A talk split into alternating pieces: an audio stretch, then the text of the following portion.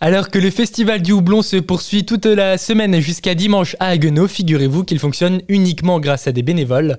Organisé par l'Office des sports et des loisirs de Haguenau, les associations de la ville envoient leurs licenciés pour donner un coup de main pour assurer le bon fonctionnement de cet événement. Et chaque année, c'est près d'un millier de bénévoles qui est mobilisé.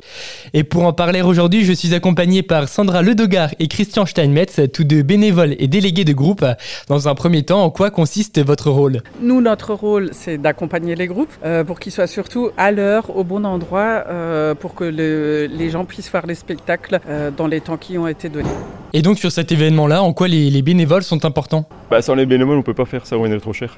C'est ça, ouais, c'est, sans les bénévoles, c'est impossible. Bah, c'est dans le service, c'est dans le... La sécurité sécurité, aussi. dans, dans, tout, hein, c'est, tout fonctionnement. C'est... En fait, les clubs canins euh, font des tours à l'extérieur pour assurer la sécurité avec leurs chiens aussi. Les personnes âgées ah oui, s'occupent de toute la restauration. En fait, il y a deux, deux associations différentes de personnes âgées et ça change tous les ans.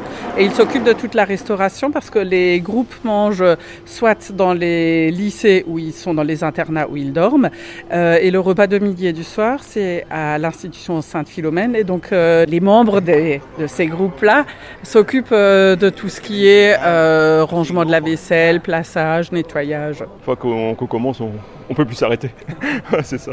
Et j'imagine que ça facilite également la communication de retrouver chaque année les mêmes bénévoles. Voilà, on garde le contact et ce qui est, c'est vraiment ce qui est intéressant aussi en tant que guide, c'est que il y a tout un lien qui se fait. Alors on a ce côté accompagnement, mais il y a aussi tout ce côté humain. Euh, on apprend à connaître la culture du pays, donc c'est vraiment on est plongé du mardi matin à 6 heures jusqu'à lundi prochain. On est là en fait du matin au soir pour être ben, tout le temps à leur service dès qu'ils ont nuit. besoin de quelque chose. Très bien, merci beaucoup pour euh, toutes vos explications et puis je vous souhaite un bon festival du houblon.